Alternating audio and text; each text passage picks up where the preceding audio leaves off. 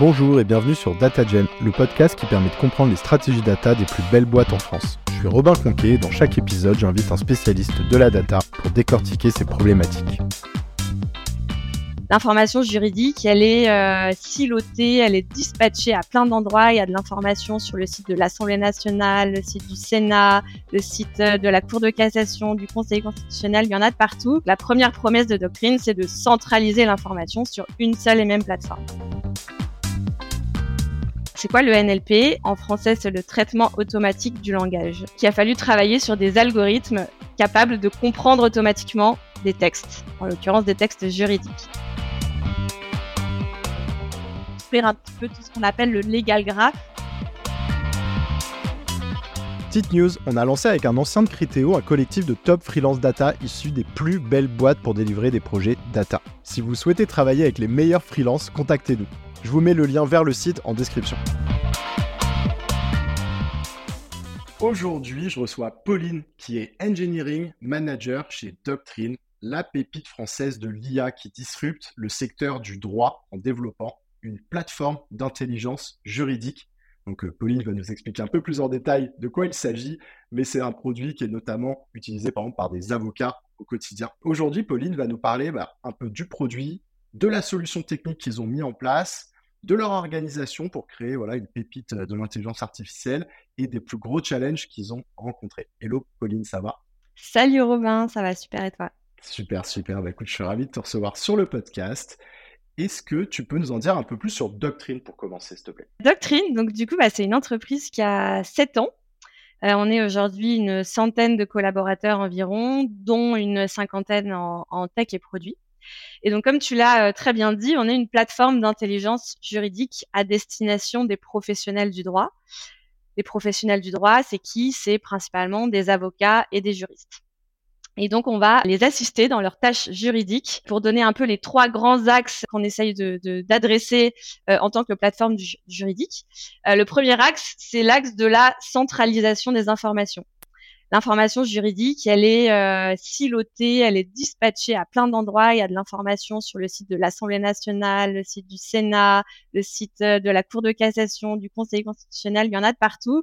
Et donc très rapidement, quand un avocat fait une recherche juridique, il peut avoir 10 onglets ouverts sur son navigateur pour faire des recherches. Donc, la première promesse de doctrine, c'est de centraliser l'information sur une seule et même plateforme. La deuxième proposition de doctrine, c'est le côté contextualisation de l'information l'information juridique, le droit en général, c'est très compliqué. Euh, les, pour donner un exemple très simple, mais un article de loi va faire référence à d'autres articles de loi qui eux-mêmes font référence à d'autres articles de loi. Et donc, pour comprendre un point de droit précis, il faut très vite aller naviguer dans beaucoup, beaucoup, beaucoup de d'autres lois. Et donc, on va faciliter cette navigation, on va faciliter ces liens entre documents juridiques en donnant des éléments de contexte pour comprendre un point juridique dans un, dans un contexte beaucoup plus large. Et le troisième point, évidemment, c'est la partie euh, recherche et alerting. Euh, donc la partie recherche, c'est euh, aider à, à, trouver une aiguille dans une botte de foin, comme on dit. parmi les 10 millions de décisions de justice, comment trouver la décision pertinente pour l'avocat. Et tout le système d'alerting où en fait, l'information juridique euh, évolue constamment. Il y a des centaines de projets de loi promulgués chaque année qui viennent modifier la loi en vigueur. Et donc, il faut que les professionnels du droit soient au courant de, bah, ce qui se passe, des évolutions, etc. Et donc, on a tout un système d'alerte et de recommandations pour pousser du contenu intéressant à l'avocat euh, ou au juriste pour qu'il voilà, soit toujours au courant de ce qui se passe. Il y a quelques chiffres un peu euh, business dont tu peux nous parler, peut-être pas le nombre d'utilisateurs, des choses comme ça. Aujourd'hui, on a 12 000 clients payants qui payent en abonnement euh, mensuel ou annuel. Et on a environ 8 000 utilisateurs actifs par semaine payants et on a plusieurs dizaines de milliers d'utilisateurs qui sont en non logués. Donc en fait, on rend accessible notre contenu juridique depuis Google. Donc on a des arrivées de trafic depuis Google. Euh, c'est juste que les utilisateurs qui ne payent pas, évidemment, ensuite ne peuvent pas se servir de toutes les fonctionnalités d'alerting, de recherche, etc. Mais le contenu est accessible. Donc en gros, les, gros chiffres, c'est 12 euh, 000 euh, clients payants, 8 000 utilisateurs actifs par semaine et environ 35 000 utilisateurs pas forcément payants par semaine. Excellent. Et du coup, est-ce que tu peux nous dire, toi, comment tu t'es retrouvé engineering manager euh, au sein de Doctrine? Alors moi, je suis arrivée il y a six ans et je suis arrivée en tant que MLE, c'est-à-dire Machine Learning Engineer. Donc j'ai eu l'occasion de travailler sur euh, principalement les problématiques d'intelligence artificielle et en particulier de NLP. Alors c'est quoi le NLP En anglais c'est le Natural Language Processing, en français c'est le traitement automatique du langage. À Doctrine, de par le business, on manipule principalement des textes. Euh, des décisions de justice, euh, de la loi, des commentaires, des rapports des députés, voilà, tout ça c'est du texte. Et donc il a fallu travailler sur des algorithmes capables de comprendre automatiquement des textes, en l'occurrence des textes juridiques. Donc ça, c'est le travail principal des machine learning engineers à Doctrine. Et donc, pour donner des exemples peut-être plus euh, concrets, j'ai eu l'occasion de travailler sur euh, la prédiction des domaines du droit d'une décision de justice. Un algorithme qui prend en entrée une décision de justice et qui est capable de dire c'est du droit civil, c'est du droit de la famille, c'est du droit des contrats, c'est du voilà. Et le NLP, c'est ça pour le schématiser, c'est euh, la capacité à venir récupérer du texte, l'interpréter et ensuite, par exemple, bah, l'utiliser dans des algorithmes, donc par exemple dans de la classification comme tu viens d'évoquer, mais on peut imaginer plein d'autres cas d'usage. Tout à fait. Il y a de la classification, il y a détecter des références dans un texte, je le disais tout à l'heure, mais des lois font des références à d'autres lois, il faut être capable de détecter ces références, ce genre de problématique. Super intéressant. Et ensuite? Du coup, euh, après quatre ans, euh, il y a une opportunité qui s'est libérée dans mon équipe euh, du moment pour un poste d'engineering manager.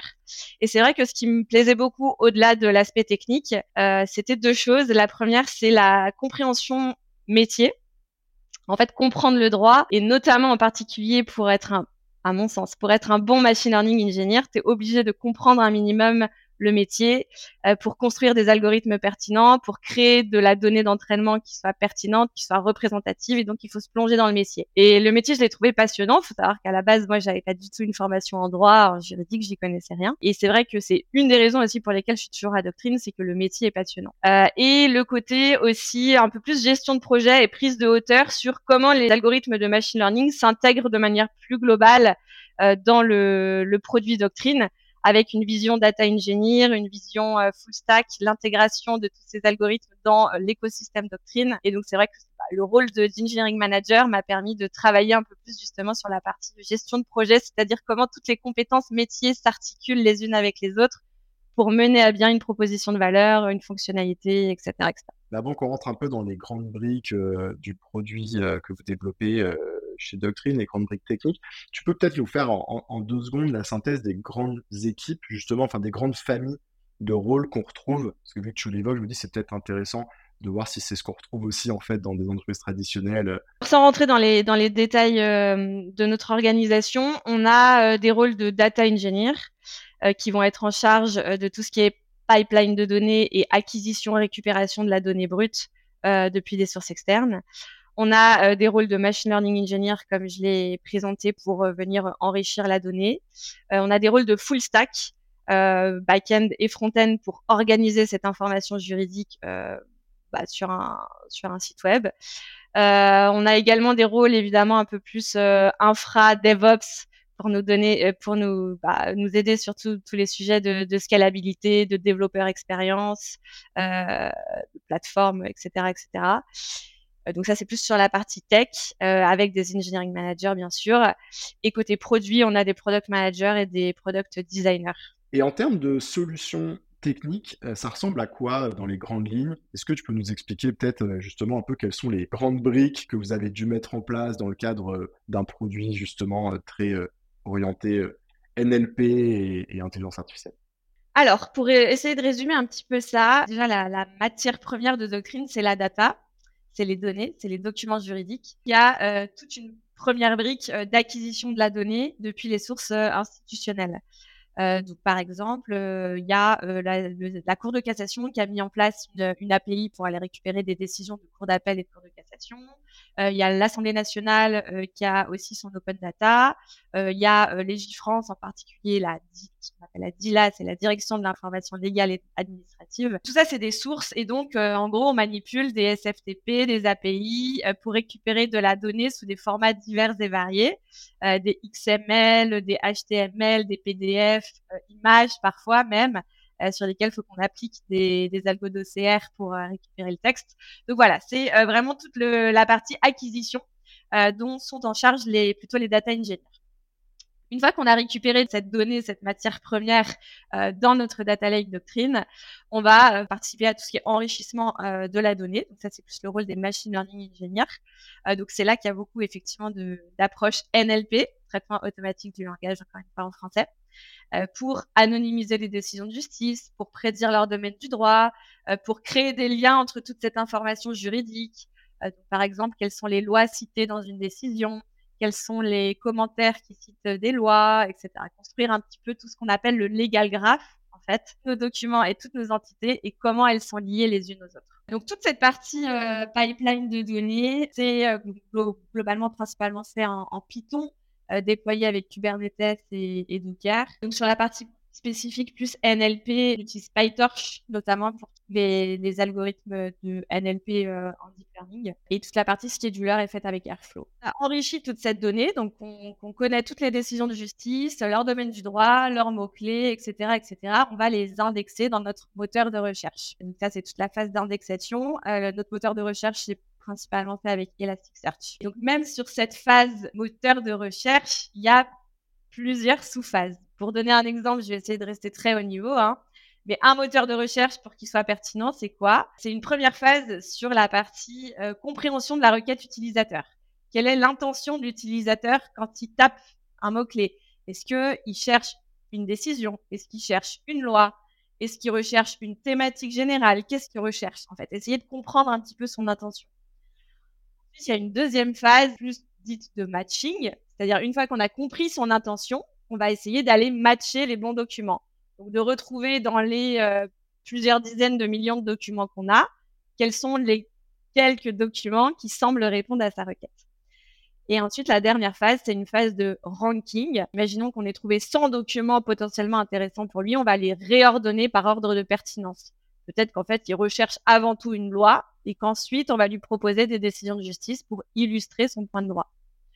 Voilà, donc les grandes phases, compréhension de la requête, matching, ranking, ça c'est aussi la responsabilité des, machine learning engineers. Et ensuite, bah, évidemment, tout ça euh, est présenté, toute cette euh, donnée juridique enrichie, etc., est présentée euh, sur un site web. Donc là, c'est le, les full stack qui prennent la relève, qui organisent cette information juridique sur la plateforme, qui interagissent aussi avec des API Python, notamment pour que les machine learning engineers puissent travailler en Python avec des algorithmes de machine learning notamment sur des problématiques de moteur de recherche, donc temps réel, il faut exposer des API Python pour pouvoir faire tourner du Python en temps réel sur la plateforme. Donc ça, voilà, c'est plus le, rôle des, des full stack. Ouais, donc vous, en fait, euh, sur la partie euh, plus euh, IA, vous mettez à disposition plein d'API. En fait, vous avez plein d'algos pour toutes ces phases que tu viens d'évoquer.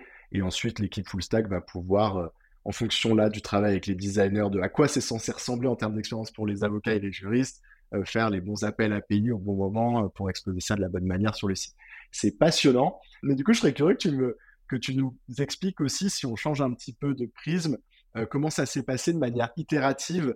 Tu vois, au moins peut-être les premières briques, je suis curieux de savoir comment ça a démarré ou, en tout cas quelles sont les premières étapes d'un projet comme ça.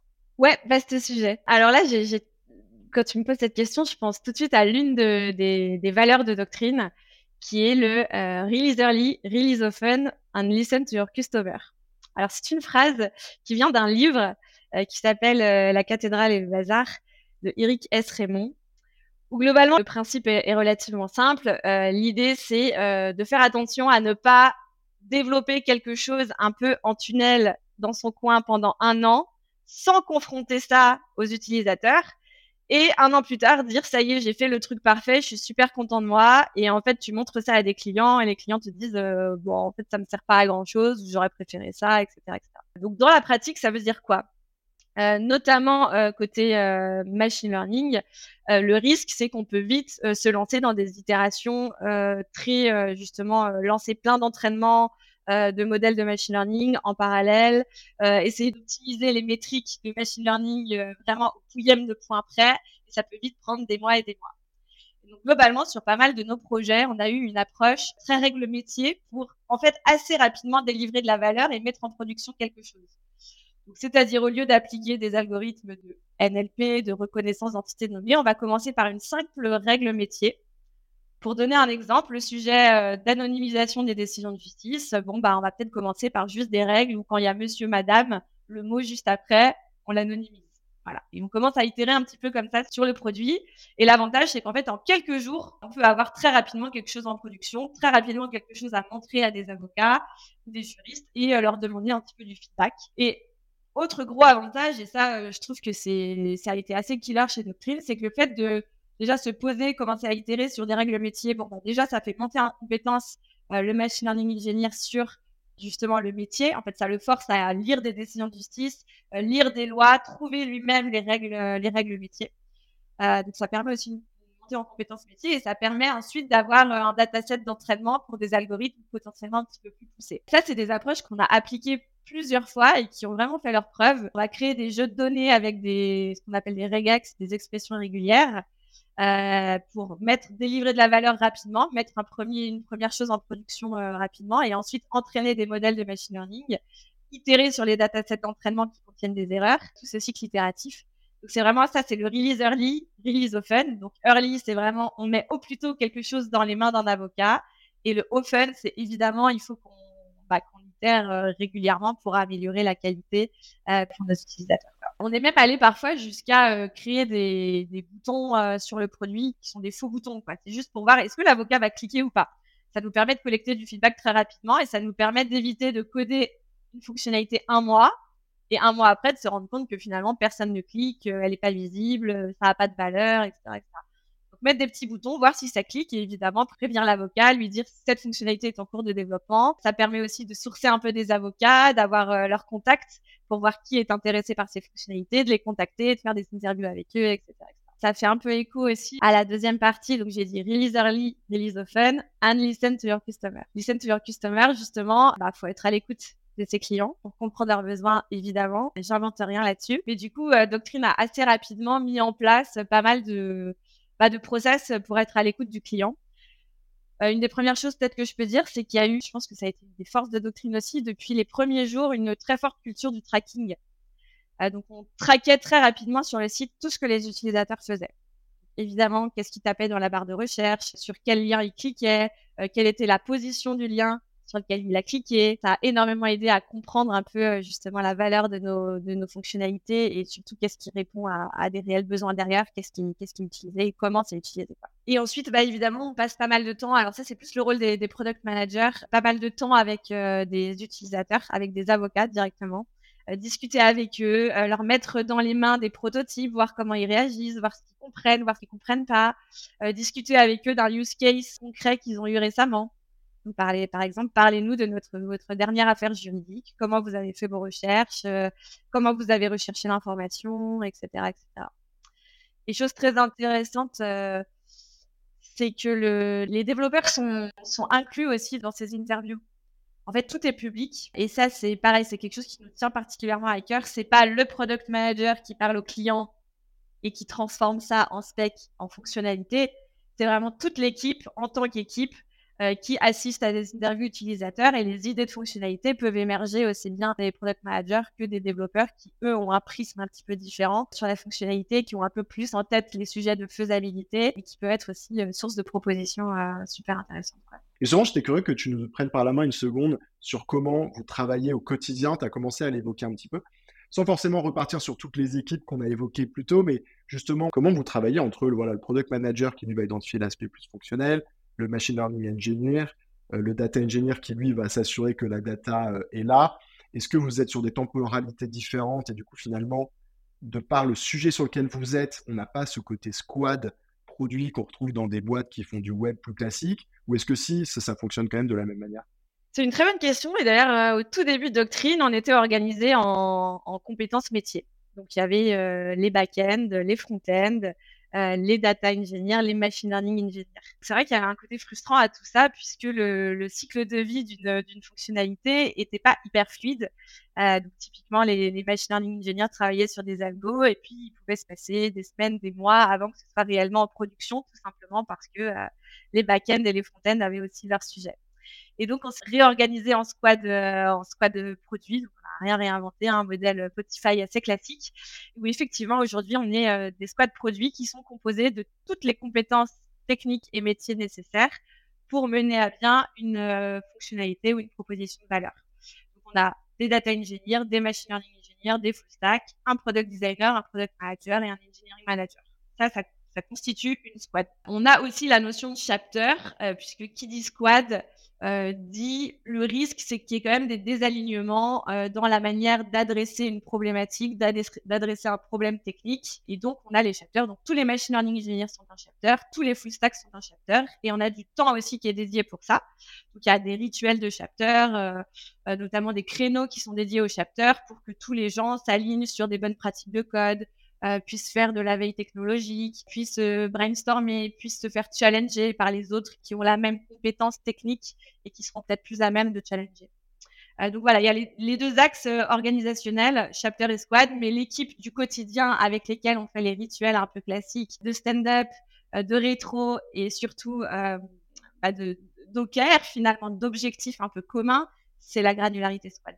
Et je remarquais aussi que tu n'utilisais pas le terme data scientist et que chez vous, du coup, euh, l'aspect euh, data science, c'était uniquement des machine learning engineers. Est-ce que ça, c'est un parti pris de pas justement avoir des profils qui travaillent plus sur des aspects qu'on pourrait dire exploratoires et d'avoir la version plus engineer du data scientist, donc le machine learning engineer qui lui va être plus euh, proche, on va dire, de la mise en production, et, etc.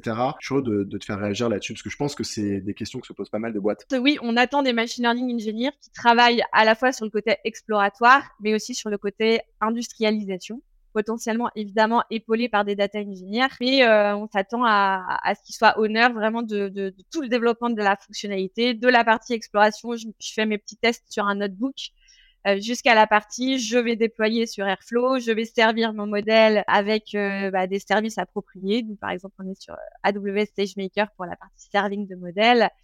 Et oui, ça, c'est des choses qu'on attend d'un machine learning engineer. C'est une vraie question. Hein. C'est parfois, ça peut valoir le coup d'avoir une équipe très exploratoire qui est totalement décorrélée de la partie, on va dire, delivery, mise en production, etc.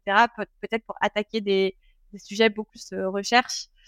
Euh, pour l'instant, c'est pas le choix qu'on a fait. Euh, justement, à Doctrine, et, à mon avis, c'est aussi très lié à cette fameuse valeur euh, Hero and LTC, les and Listen to Customer. Euh, L'idée, c'est vraiment de baigner un petit peu dans la culture produit, dans la culture avocat, pour vraiment comprendre les besoins et bah, essayer de craquer un problème euh, et d'être sûr de sa valeur avant de se lancer un peu plus en mode tunnel. Quoi. Et donc, il faut aussi que les squads s'adaptent et qu'elles soient capables de dédier du temps exploratoire aux machine learning engineers quand parfois il y a réellement besoin euh, d'exploration parce qu'il y a plusieurs types de modèles qui peuvent répondre à une problématique et qu'il faut prendre le temps de tester plusieurs choses, etc. Quels ont été, tu dirais, tes plus gros challenges euh, à toi, peut-être sur ces euh, dernières années ou peut-être même à vous en tant qu'équipe dans le développement de ce produit Pas mal de challenges. Un premier qui me vient, euh, c'est le côté justement euh, monter en compréhension euh, métier. Et je pense que c'est vrai pour tout le monde, que ce soit les data engineers, les full stack et les machine learning engineers. Peut-être encore plus pour les machine learning engineers, mais il faut comprendre le métier. Et comprendre le métier, franchement, c'est costaud et c'est vraiment challenging parce que bah, le droit, c'est compliqué, quoi. Donc, on essaye de mettre en place évidemment des, choses euh, pour aider. Déjà, on propose des formations juridiques en interne qui sont gérées par la par notre équipe juridique, tout simplement. C'est des, journées entières qui sont dédiées à, la montée en compétence de qu'est-ce que le droit, qu'est-ce que le système français, comment il fonctionne, quelles sont les juridictions, qu'est-ce qu'une décision, qu'est-ce que la loi, comment elle est promulguée. Voilà, journées qui sont dédiées de, de formation. Je l'ai dit aussi un petit peu tout à l'heure, mais on a une forte culture de faire participer en fait les développeurs à des interviews utilisateurs, à des interviews d'avocats, euh, soit avec des, des, commerciaux, soit avec des product managers pour avoir un peu des, prismes différents, mais pour aussi comprendre bah, le métier, le business. Et c'est hyper intéressant de voir un avocat qui raconte euh, sa dernière affaire juridique et qui dit ma dernière affaire juridique. On était en pleine pénurie, en pleine sécheresse euh, dans une ville et on a détecté une fuite d'eau dans un bâtiment privé est-ce que le maire de la ville a le droit d'intervenir sur cette fuite d'eau? Est-ce qu'il a le droit d'imposer que cette fuite d'eau soit réparée dans un contexte de sécheresse? Le fait d'entendre ça, ça permet aussi de nourrir un peu les, réflexions sur le produit, sur les fonctionnalités, sur les types d'algo qu'on utiliser, etc.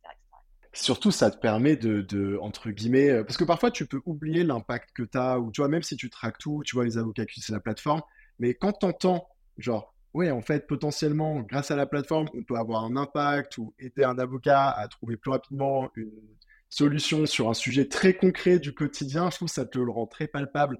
Et euh, c'est marrant, je rebondis une seconde. sur ce point parce que, pareil, je me suis pris un peu une claque quand je me suis rendu compte en en parlant. Je sais pas si tu as vu passer cet épisode que j'ai sorti il y a quelques semaines. C'était l'épisode 89 sur TerraPixel, qui était aussi un épisode très orienté IA. TerraPixel, c'est une pépite qui détecte euh, le cancer du sein chez les femmes. Et donc, j'étais avec le head of AI. Et c'est marrant parce qu'à un moment, il dit exactement ça. Il dit en fait, je suis arrivé, je connaissais rien au métier de radiologue. En fait, il dit tu dois apprendre déjà la langue des radiologues avant même de pouvoir faire quoi que ce soit. Parce que tu lis une radio, toi, avec ton œil néophyte, tu vas arriver, tu vas croire que c'est cet énorme truc, euh, machin. En fait, c'est pas du tout. Ça va être un micro truc sur le côté. Et tu es obligé de rentrer dans la science, quoi, de comprendre vraiment à un, certain niveau, bien entendu, scientifiquement de quoi on parle. Et j'avais trouvé ça assez incroyable. Et là, en t'entendant le dire, je me dis, en fait, quand tu es machine learning engineer, en tout cas que tu travailles dans ce type de boîte, il faut être passionné par la tech, mais il faut aussi choisir un sujet quand même que tu as vraiment envie de bouffer au quotidien parce que tu n'as pas le choix. Si tu veux être pertinent. Euh, tout à fait. On essaye aussi de mettre un peu euh, en place des, des, canaux de, de, feedback. Par exemple, pour la petite anecdote, on a créé un channel Slack qui est dédié vraiment au, au success story un peu. Donc des retours d'avocats qui nous disent j'ai eu cette affaire juridique, j'ai trouvé l'information sur Doctrine, c'est génial, merci beaucoup. Et, et c'est vrai que ça contribue et ça participe aussi à la motivation des gens et à donner du sens à tout ce qu'on fait. Quoi. Excellent. Il y avait un deuxième challenge que tu voulais évoquer peut-être? J'en ai deux encore en tête. Euh, un premier, c'est très lié à tout ce qu'il vient de dire, mais c'est ce qu'on appelle ubiquitous language ou euh, langage universel. C'est-à-dire qu'on a beau comprendre le métier, il faut quand même s'aligner sur des termes, sur du vocabulaire. Je donne un exemple précis. On parle de la loi. Et en fait, la loi en France, la loi, c'est quoi? La loi, c'est des lois, des décrets, des arrêtés, des codes. Euh, la loi, c'est un article de loi, mais ça peut être aussi une version précise d'un article de loi. Euh, une convention fiscale, ça fait partie un peu de la loi ou en tout cas des normes et c'est un corpus, un corpus de texte. Enfin, il y a plein de mots en fait de vocabulaire qui se réfèrent un petit peu à la même chose, mais en fait c'est pas la même chose. Et donc évidemment ça se traduit sur des fonctionnalités produits euh, de manière très concrète. Est-ce qu'on travaille sur un article de loi? Est-ce qu'on travaille sur une version d'un article de loi?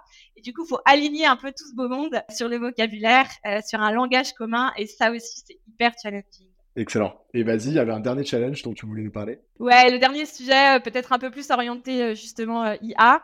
et en particulier NLP, traitement automatique du langage. C'est vrai que les textes juridiques, c'est des textes très très longs. Et en fait, Bon, il y a quand même beaucoup de papiers de recherche en NLP qui traitent sur des textes courts. Ça va être la classification de tweets, des choses vraiment très courtes. Les textes juridiques, enfin, il y a des rapports de l'Assemblée nationale, ça fait facilement 500 pages. Donc c'est pas le même délire. C'est d'énormes challenges aussi en termes de NLP, en termes d'approche. Comment tu fais pour gérer des documents qui sont très très longs que les algorithmes ne peuvent pas prendre en tant que tels, quoi. Faut réussir à les découper de manière intelligente, etc., etc. Avec la spécificité du juridique aussi, qui est une langue quand même très particulière, hein, même si c'est du français. Euh, donc ça, ça a été un peu les challenges côté NLP. Et justement, c'est une question que j'avais posée un petit peu aussi à Yaroslav de TerraPixel. Comment vous percevez euh, cette vague là de la Gen AI qui arrive? Et euh, là, je, tu vois le fait qu'il y ait voilà des chat GPT, des LLM, etc. Et, j'ai l'impression qu'en particulier sur la techno du NLP, c'est des technologies qui peuvent avoir un impact, qui peuvent probablement vous aider sur pas mal de sujets. Il y a des pépites qui pourraient se retrouver même à risque, entre guillemets. On dit souvent, voilà, il y a des startups qui bossent sur une fonctionnalité ou des choses depuis des, mois, des années et qui peuvent se retrouver avec leur business model balayé en une seconde. Mais j'ai l'impression que là, de, ce que tu viens de dire, il y a une spécificité dans le juridique, quand même, peut-être dans la, dans la difficulté à retrouver la donnée, dans la spécificité de la taille, euh, qui fait que ça, ça constitue des barrières à l'entrée euh, qui sécurise entre guillemets euh, votre business. Je sais pas si c'est des sujets dont vous avez parlé, je suppose. Ouais, si, si, bien sûr. Déjà, je, vais commencer par citer une personne de mon équipe qui m'a dit, moi, c'est incroyable comme ChatGPT a changé ma manière de rechercher de l'information sur des bugs dans un code. C'est-à-dire, en tant que développeur, il allait sur Stack Overflow. Maintenant, il utilise ChatGPT.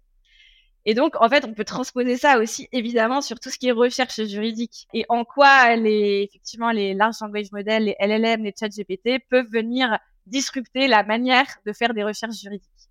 Donc, évidemment qu'on s'intéresse à ces sujets et qu'on travaille euh, de manière très euh, proactive en ce moment sur ces sujets.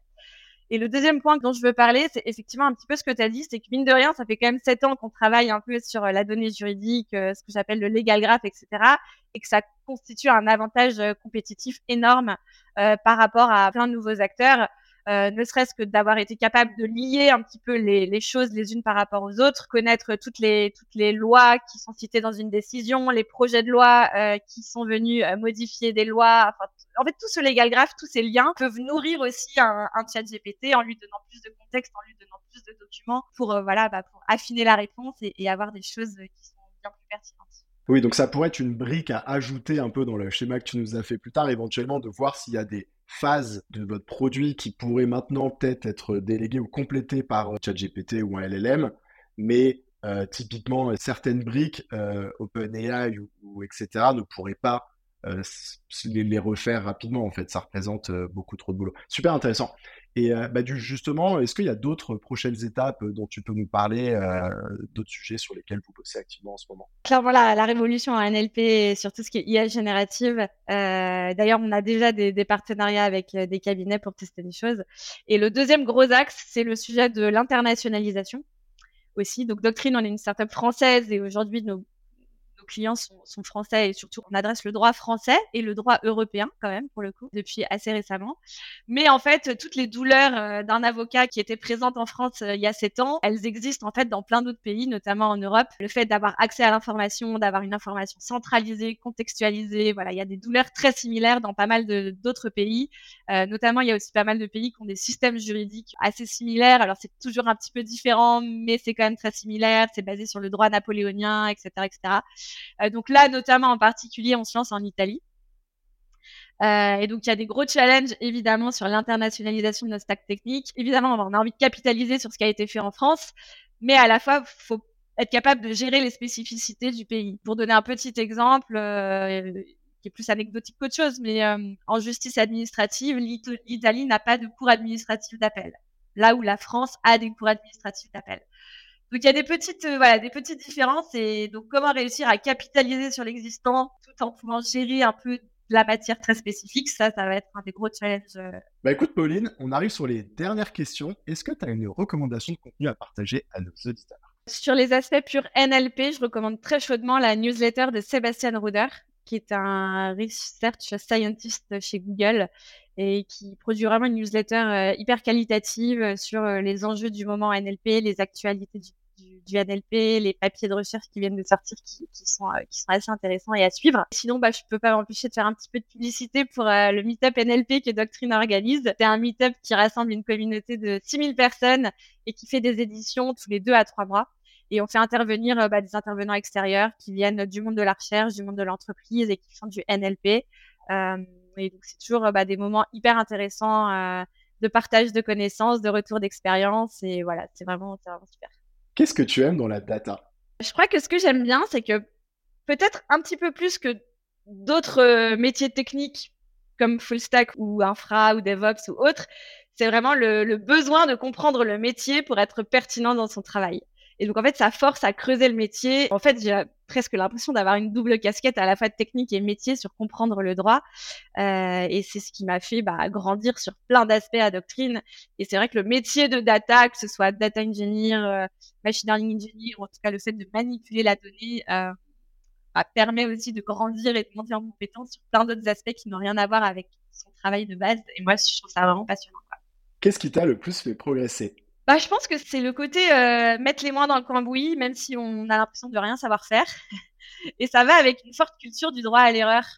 Mais en fait, ça, c'était quelque chose de très fort à doctrine. C'est tu sais pas faire, c'est pas grave, tu vas le faire quand même parce qu'il faut qu'on avance. Et en fait, bah, in fine, c'est ça qui fait progresser parce que euh, au début, on a l'impression d'être dépassé par les choses et par les événements, mais en fait, on s'y met.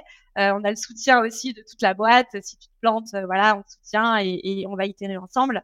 Et donc, ça fait mettre les mains dans le cambouis et forcément, ça fait, ça fait progresser. Et enfin, quel est le meilleur conseil qu'on t'ait donné? Alors, je sais pas si c'est le meilleur conseil, mais je pense que quelque chose que j'aime bien dire et rappeler aussi moi en interne, c'est ne pas hésiter à aller voir ce qui se fait ailleurs.